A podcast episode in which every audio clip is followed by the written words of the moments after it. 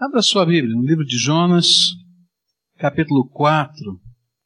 Diz assim a palavra do Senhor: Mas isso desagradou extremamente a Jonas, e ele ficou irado. E orou ao Senhor e disse: Ah, Senhor, não foi isso que eu disse estando ainda na minha terra? Por isso é que me apressei a fugir para Tarsis, pois eu sabia que és Deus compassivo e misericordioso, longânimo e grande em benignidade, e que te arrependes do mal. Agora, ó Senhor, tira minha vida, pois melhor me é morrer do que viver. E respondeu o Senhor: É razoável esta tua ira? E então Jonas saiu da cidade, sentou-se ao oriente dela, e ali fez para si uma barraca, e se assentou debaixo dela, à sombra, até ver o que aconteceria à cidade.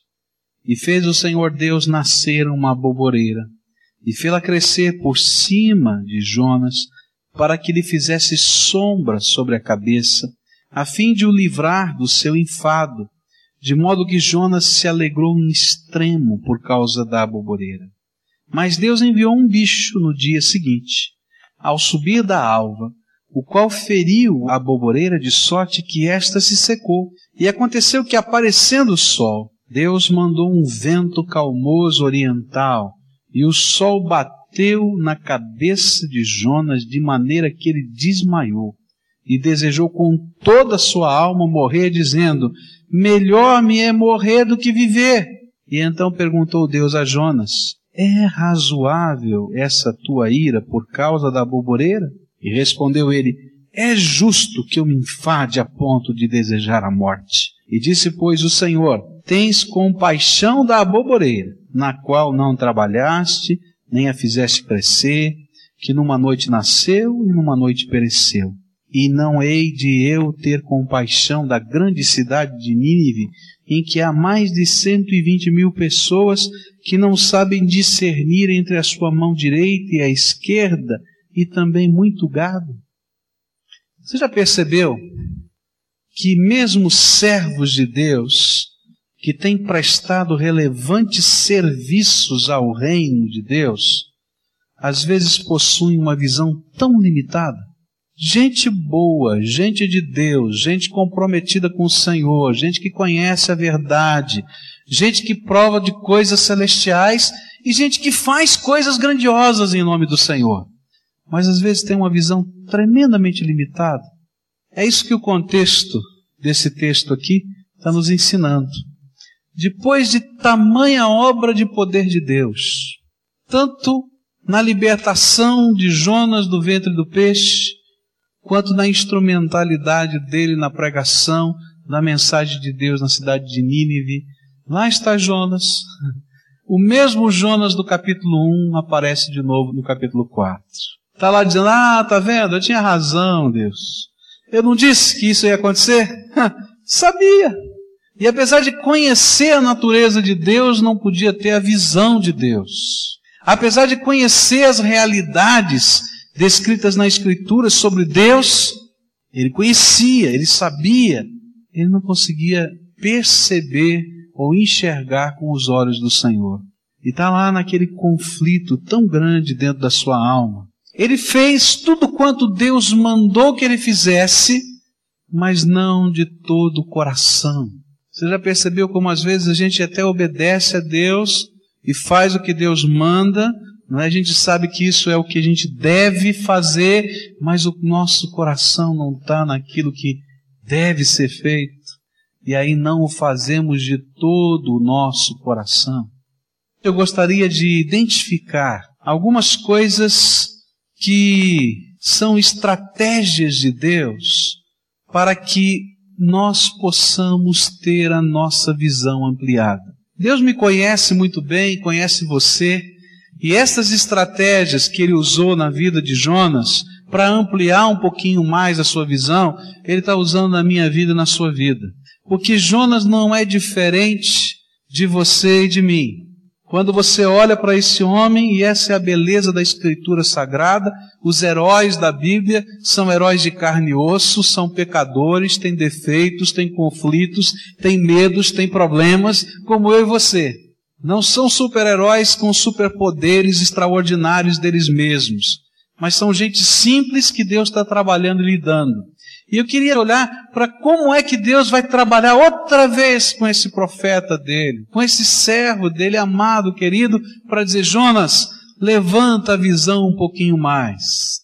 Ergue os teus olhos para compreender e para entender o mundo com os meus olhos e não com os teus olhos. Como é que Deus trabalhou na vida de Jonas?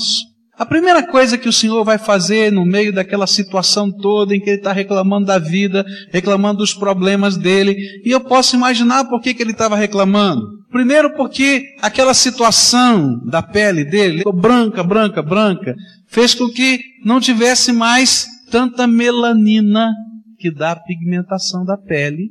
O sol é uma tragédia para gente. Não é verdade? Queima muito mais rápido e não tinha protetor solar 50, né? Ele estava lá no meio de um lugar quente, muito quente, e ele se afasta do lugar que Deus o tinha colocado.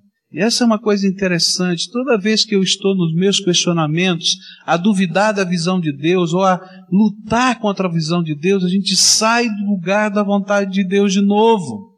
E Jonas sai da cidade de Nínive, era a vontade de Deus que ele permanecesse lá e completasse a obra até o fim. No meu coração eu creio que Deus queria que nunca mais Jonas saísse daquela cidade. Ele tinha que pastorear aquela cidade. Ele tinha que consolidar aquela obra. Mas ele agora, depois de proclamar aquela mensagem, ele sai para o lado de fora para ver o que vai acontecer. E ele sai do lugar da vontade de Deus. E sai por quê? Por causa dos seus questionamentos, das lutas do seu coração das dúvidas da sua alma, da ira que começa a consumir o seu coração. E aí, no meio daqueles sentimentos, todos, Deus olha para ele com carinho e volta a falar com ele. Deus fala com esse homem, com esse profeta, que está tudo enrolado dentro dos seus sentimentos, e diz: Jonas, é justa tua ira, é justo isso que você está me dizendo. Senhor, me mata mesmo, que agora acabou o meu ministério. O Senhor não vai destruir a cidade, então vão dizer que eu não sou mais profeta, que a palavra não se cumpriu. Está vendo? É assim mesmo, Deus. Se eu voltar para Jerusalém para o meu povo e disser que eu vim aqui dizer isso e não acontece, então é melhor eu ficar aqui. Se eu ficar aqui, vão me matar. Não adianta, Deus, esse negócio aqui não funciona. Mata logo de vez, resolve isso logo. É justo, porque eu salvei uma cidade. É justo, porque eu fiz morrer uma trepadeira que cobria sua cabeça. É justo porque um ventinho forte bateu quente sobre você hoje, que você esteja tão triste e arrasado desse jeito, a ponto de dizer que quer morrer. Uma das maneiras que Deus trabalha para altear a nossa visão é questionar os nossos sentimentos. Uma das desgraças na nossa vida é quando a nossa visão está focada na gente. Porque quando a visão está focada na gente, a gente só enxerga desgraça. Isso a gente só enxerga a dor. Porque a dor dos outros nunca dói em mim. Então qualquer unha encravada em mim é a pior dor que existe na face da terra. E Deus começa a questionar os nossos sentimentos, esses nossos pensamentos. E Ele usa de muitas maneiras para dizer: é justo isso que você está sentindo, esse desespero, esse medo. Quando o povo de Israel estava diante da terra prometida e Deus estava dizendo, entra, e voltaram aqueles espiões e começaram a chorar, meu filhinho vai morrer aqui nesse deserto, olha só, tiramos do Egito para ele morrer aqui. E se levantaram Josué e Calé para dizer, não, o temor do Senhor já entrou nesse lugar e a vitória foi nos dada. Mas como eles estavam olhando para os seus sentimentos, para as suas angústias, para os seus medos, só para o umbigo deles, eles não conseguiam ter a visão de Deus, que tudo aquilo já era deles. E aqueles dois espiões foram a boca de Deus se levantando, Josué e Caleb, para questionar e dizer: é justo esse sentimento que está aí no teu coração? Eu não sei qual é a situação que você está vivendo hoje, mas muitas vezes nós estamos tremendamente desanimados com a vida e com tudo. E Deus tem que dizer para a gente: é justo o sentimento que você traz no seu coração. Eu já contei isso aqui, mas preciso repetir isso para vocês. Alguns anos atrás eu conversei com uma senhora que pelo telefone me ligou, estava desesperada, angustiada, chorando, e disse, pastor, está tudo ruim na minha vida, a desgraça completa está acontecendo na minha vida. falei, mas o que é está acontecendo, né? O que é que houve? Qual é o problema? Ela disse, ah, meu marido perdeu o emprego. falei, puxa, e vocês estão tendo alguma necessidade, algum problema? Não, ele já conseguiu outro. É, então está muito ruim, está abaixo do valor. Não, está ganhando quase o dobro do que ganhava antes. Não, mas então eu não entendi. Não, mas não é só isso. É aquele negócio da gente perder o emprego, aquela coisa difícil, a gente fica naquela expectativa, e sabe, a gente fica com o coração apertado, e depois, sabe, o meu marido vai fazer uma cirurgia. O que, que aconteceu? Está algum problema, algum tumor, alguma coisa? Ele falou, não, já fazia tempo que ele estava querendo fazer a cirurgia, precisava, mas não tinha tempo que estava trabalhando, então aproveitou que estava desempregado. E marcou a cirurgia, agora tem que fazer, né? Falei, mas o que é? Não, é um problema simples, mas então o que está acontecendo? Ah, mas pastor, a vida está tão difícil. Falei assim, minha gente, falei, mas você não está vendo tudo quanto Deus está fazendo? Não, mas está difícil, olha, está tão complicado. Olha, perdi minha casa. Perdeu a sua casa. O que, que aconteceu? Não, nós ficamos endividados, não conseguia pagar a caixa econômica e não sei o que, e papapi. Falei, poxa vida, e agora? Não, mas agora vendemos a casa que perdemos, quitamos aquela dívida, demos entrada em outra, já está, olha, está uma benção aqui. Agora não é ela não, viu? Esse é você, sou eu. É justa a tua ira. Quantas vezes você já chorou porque não tinha dinheiro? Quantas vezes você ficou sem comer na sua casa ou não honrou o que você precisava honrar? É justa a tua ira. Quantas vezes você já reclamou daquilo que Deus está fazendo no meio do seu povo? Porque você acha que isso, que aquilo. E quantas vezes te faltou alguma coisa de Deus? É justa a tua ira. Quando nós temos a nossa vida focada em nós mesmos, nós estamos sempre a murmurar e não temos os olhos do Senhor. É a ira, é o medo, é a angústia, são as pessoas. É uma coisa que vai consumindo, é a amargura, não é? E a gente está sempre, sempre, sempre, sempre sem perceber que Deus tem estado ao nosso lado e feito maravilhas. Sabe como é que Deus tenta levantar a nossa visão? ele questiona os sentimentos do nosso coração. Ele coloca em xeque. Ele fala diretamente. Quando a gente começa esse choramingo todo, vai orar. Ah, porque fulano me distratou, falou e aconteceu. Deus diz assim: Eu sou o Senhor da tua vida, anda comigo. O resto é resto. Ele questiona estas coisas do nosso coração.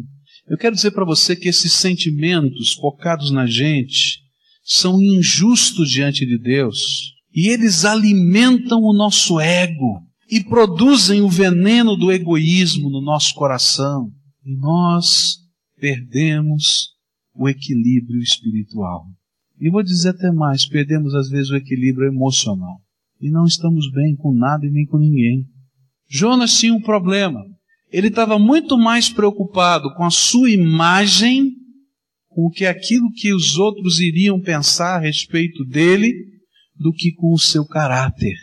Eu quero dizer que tem muita gente crente no Senhor, bendito do Senhor, amado do Senhor, que está muito mais preocupado com a sua imagem, está muito mais preocupado com a sua reputação, está muito mais preocupado com, com aquilo que as pessoas acreditam ou pensem a respeito de você, do que com o caráter que Deus quer formar na tua vida. E quando a gente tem os olhos focados na gente, a gente está preocupado com a imagem da gente.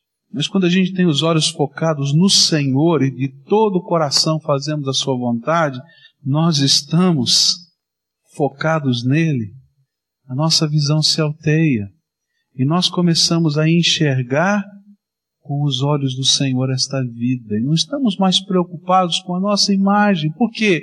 Porque eu quero diminuir para que ele cresça. Quando você lê esse livro de Jonas, você diz: não era justa, Jonas, a tua visão. Mas quando você vive o que Jonas viveu, você responde como Jonas respondeu. É sim, Senhor, é justo o que estou pedindo ou falando ou reclamando para o Senhor. Não é verdade? Sabe por quê? Porque nós não estamos olhando nem para nós mesmos com os olhos do Senhor. Há muito crente no Senhor, amado do Senhor, bendito do Senhor, que Deus trabalha, que Deus fala, que Deus usa, que está vivendo uma vida medíocre, emocional e espiritualmente.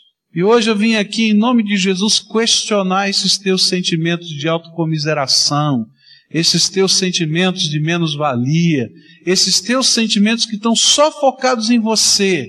Olha para tudo quanto Deus já fez na tua vida. Olha como Ele tem usado coisas extraordinárias para te amar e para te abençoar. Mas entenda que você não é o centro do universo. Que apesar de você ser o amado de Deus, o centro é Ele. A glória é dele. A vontade dele, que é sempre boa, perfeita e agradável. Se o teu olho estiver focado só em você, você não vai querer ser para a glória de Deus, ainda que diga estas coisas, mas você está preocupado com você mesmo. E altear a visão é se preocupar com aquilo que Deus se importa e quer. Às vezes a gente fala que se importa com a vontade de Deus, mas na verdade a gente está muito preocupado é como essa vontade de Deus interfere com os meus sonhos, projetos e a minha própria imagem.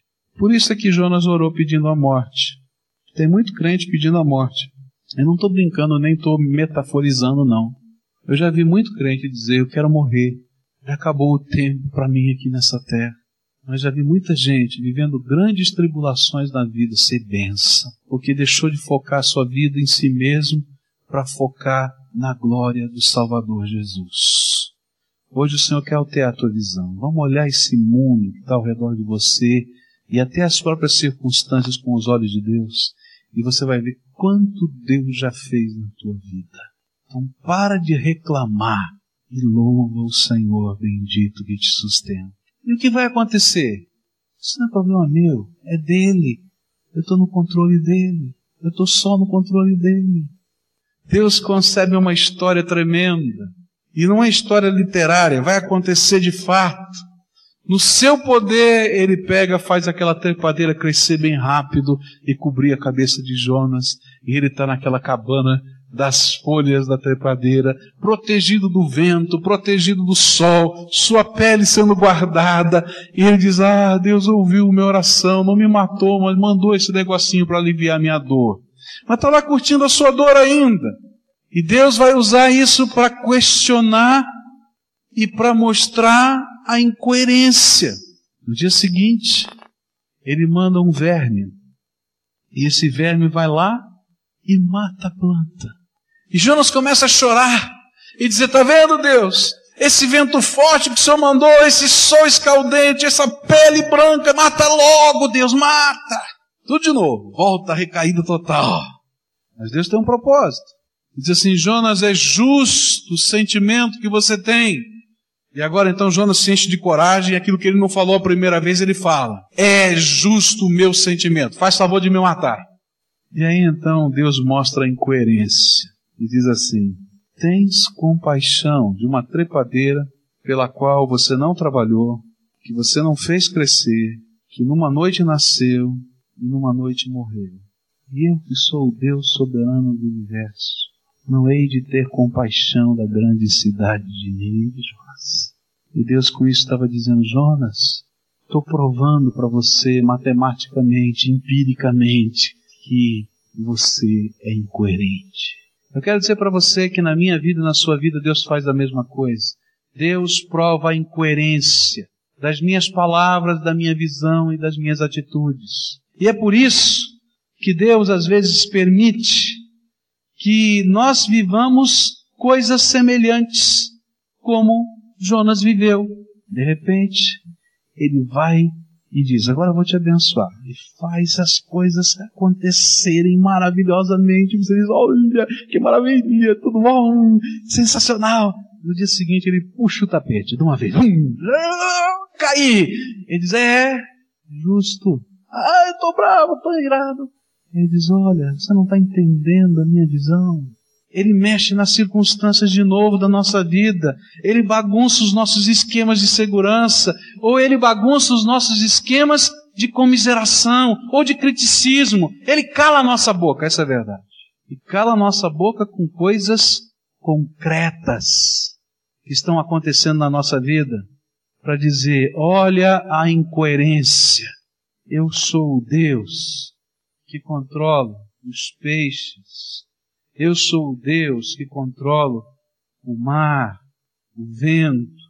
Eu sou o Deus que controlo todas as coisas, que faço uma planta crescer ou que coloco um verme. Eu sou um Deus que faço não porque apenas eu quero atrapalhar a sua vida, mas porque eu tenho um propósito tremendo de amor para com todos os homens. Eu amo profundamente você e tenho investido tanto na tua vida, mas lembra, você não é o centro desse universo.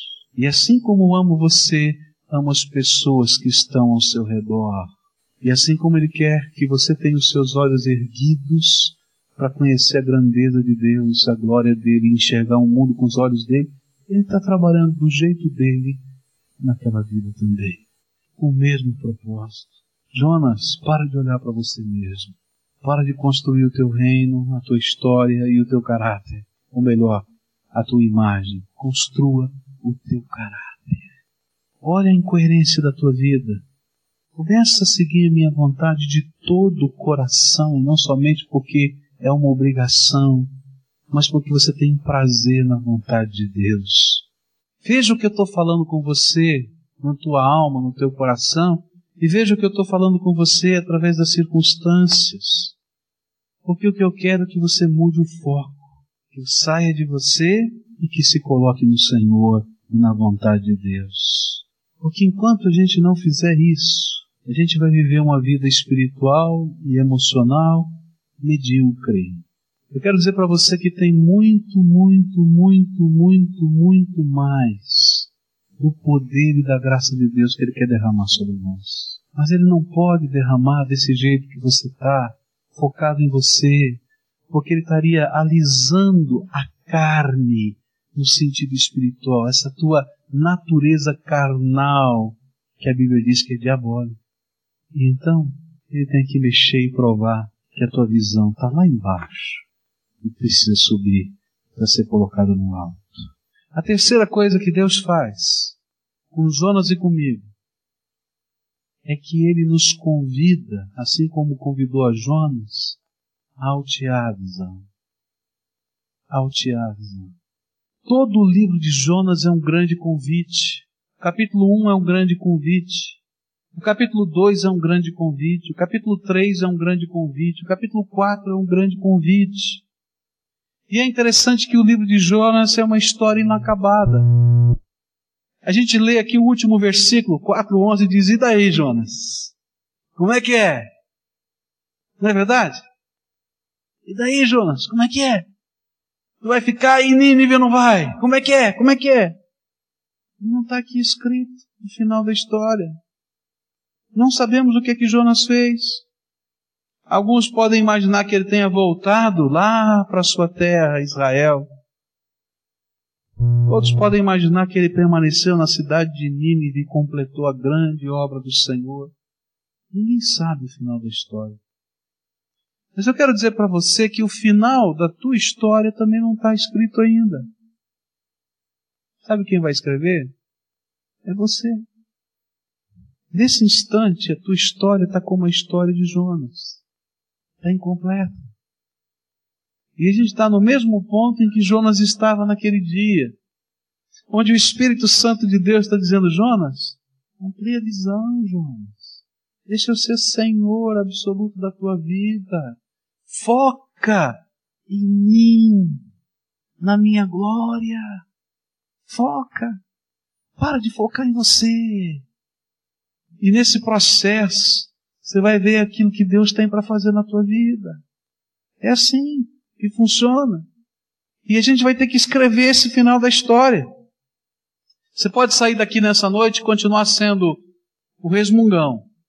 Poxa vida, Deus não ouve a minha oração. Ouve de todo mundo.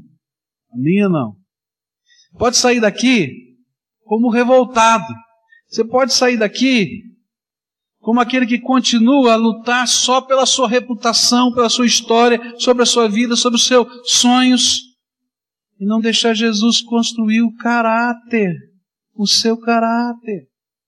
Você pode sair daqui e continuar, quem sabe, realizando grandes coisas, como Jonas realizou, mas sendo um homem pequeno, de visão curta, na medida de Deus.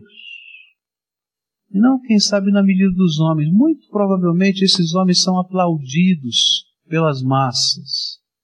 Mas Deus vai dizer: que pena, que gente pequena, porque poderia ser tanto mais da minha graça sobre essa vida. Você pode continuar? Essa é dura. Se eu tivesse que contextualizar a experiência de Jonas com aquela trepadeira que cobre a cabeça, eu vou dizer para você uma coisa dura. Tem muito crente fazendo muito mais pelo cachorro de estimação do que para a salvação do mundo. É dura essa palavra, não é? Mas é verdade. Gasta mais tempo, gasta mais dinheiro, trabalha mais para manter o cachorro de estimação do que para ganhar uma alma para o Senhor Jesus. Sabe por quê? Porque a visão é curta. Porque a gente não olha com os olhos de Deus. Sabe o que é que empolga o coração de Deus, gente? O que empolga o coração de Deus é gente. O que empolga, empolga o coração de Deus são os homens, as mulheres, grandes e pequenos dessa terra. Sabe o que, que empolga o coração de Deus? É o rostinho de cada um de vocês que está aqui e de milhões e milhões de outros que estão espalhados pela face da terra. Alguns estão debaixo de pontes, outros estão andando pela rua, outros estão em limusines. É isso que empolga o coração de Deus. E sabe o que é que Deus queria? É que isso empolgasse o teu coração também. Sabe o que é que empolga o coração de Deus? É ver a redenção eterna que Ele está preparando para nós. É por isso que Paulo, quando ora pela igreja de Éfeso, ele faz uma oração, ele primeiro faz declarações tremendas. Ele diz que nós ouvimos a mensagem do Evangelho, fomos selados pelo Espírito Santo da promessa, batizados com aquele Espírito lá, e nós agora temos certeza da nossa salvação. Mas quando ele termina de dizer isso, ele diz assim: Eu estou orando por vocês. Eu estou orando por vocês. Gente assim, eu estou orando para que vocês possam ter a revelação de Deus e conhecer a grandeza da herança que espera vocês. Porque aí os seus olhos iriam sair do seu umbigo e das coisas que estão passando tão rápido para olhar para a grandeza da eternidade que nós estamos caminhando para ela. E nós estaríamos a dizer, vamos levar mais gente. Está faltando o João aqui. Está faltando o Beltrano. Eles não podem ficar de fora disso. E aí Paulo continua a orar e dizer assim, olha, eu queria que vocês pudessem conhecer a grandeza do poder que ressuscitou Jesus Cristo dentre os mortos e que opera agora nas suas vidas. E aí a gente ia se empolgar com aquilo que Deus está fazendo hoje nessa terra. Leia lá, Efésios 1, a partir de 15 em diante, lá na sua casa. Porque essa oração de Paulo por nós, pela sua igreja, pela igreja de Jesus. Jonas não era capaz de amar como Deus amava. Jonas não era capaz de ver sua missão como Deus via. Era um profeta, era um homem de Deus, era um homem que Deus usava para grandes coisas, mas de visão curta. E hoje o Espírito Santo de Deus está dizendo para mim e para você: hoje você pode sair daqui diferente. Sabe o que é que muda a nossa visão? Uma coisa muda a nossa visão: compaixão. Não por nós mesmos, porque essa a gente tem de monte mas para aquelas pessoas que são o alvo da visão de Deus. Isso muda a nossa visão. E Deus queria dizer para Jonas: Jonas, põe um pouquinho da minha compaixão no teu coração, que você vai ser alguém que vai enxergar mais longe.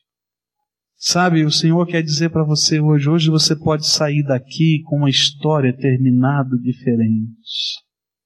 Alguém que era os olhos de Jesus nessa terra. Alguém que era a boca de Jesus nessa terra. Alguém que era as mãos de Jesus nessa terra. Alguém que era os pés do Senhor Jesus nessa terra. E eu sou convocado pelo Espírito Santo de Deus a viver a minha vida sendo olhos, mãos, boca e pés do Senhor Jesus nessa terra. E ter visão do reino é dizer, Jesus, vou focar a minha vida nas pessoas, nas coisas que o Senhor está focando. Muda o meu coração que eu não precise ouvir nunca mais isso, que o meu cachorro de estimação recebe mais do que as pessoas que o Senhor quer salvar. Mas que ao contrário, que a glória do Senhor enche essa terra a partir do meu coração, assim como as águas enchem o mar. Amplia minha visão, Senhor amplia para ver, para entender e para sentir o que o Senhor sente. E aí, sabe de uma coisa? Eu vou dizer para você: você vai viver muito melhor. Você vai ser muito mais feliz. Tremendamente mais feliz. Porque a visão de Deus é felicidade para mim. É razão de vida. Viktor Frankl, um psiquiatra judeu, no campo de concentração, começou a perceber que muitos que estavam no campo de concentração, que tinham muito mais para viver, morriam. Eram mais jovens, eram mais fortes, poderiam aguentar mais o frio, poderiam aguentar mais as situações, mas esses morriam. E alguns que estavam ali, que não tinham nada para viver, já estavam mais velhos, já estavam, quem sabe, doentes, viviam. E ele começou a trabalhar fazendo uma pesquisa dentro do campo de concentração. Né? Coisa de maluco mesmo, né? Está no meio do campo de concentração, sendo ele lá um judeu que está sendo perseguido, e ele começa a pesquisar. E ele descobre o seguinte: que vivia muito melhor, apesar de todas as desgraças que existiam no campo de concentração, quem tinha sentido de vida. Quem não tinha sentido de vida estava morto e não sabia. E eu quero dizer para você que o maior de todos os sentidos de vida é quando Deus coloca a visão dele para a gente e a gente abraça a visão de Deus. E aí, meu querido, a gente vive feliz em qualquer situação, porque a gente tem objetivo, tem sentido de vida e a gente vai e se alegra nas coisas de Deus. Alteia a tua visão seja os olhos de Jesus, as mãos de Jesus, a boca de Jesus e os pés de Jesus nessa terra. Vamos orar ao Senhor? Se a gente fosse terminar a história, não do livro de Jonas, mas daquilo que Deus quer fazer com você hoje, como é que ele vai terminar? Eu desafio você a colocar diante de Deus um clamor de confissão. Dizer, Senhor, me perdoa porque eu tenho te ofendido e sido ingrato diante de tantas coisas que o Senhor já fez na minha vida.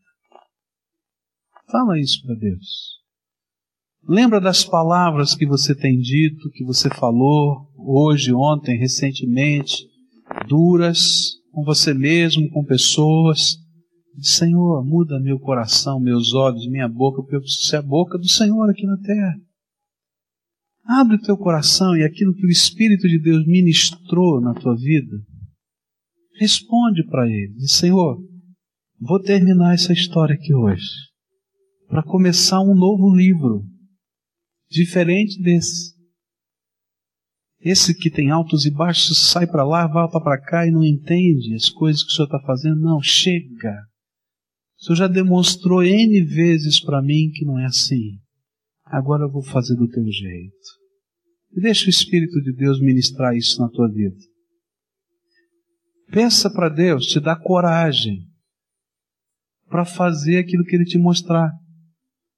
Porque a gente não entra na visão de Deus sem colocar a nossa vida no altar.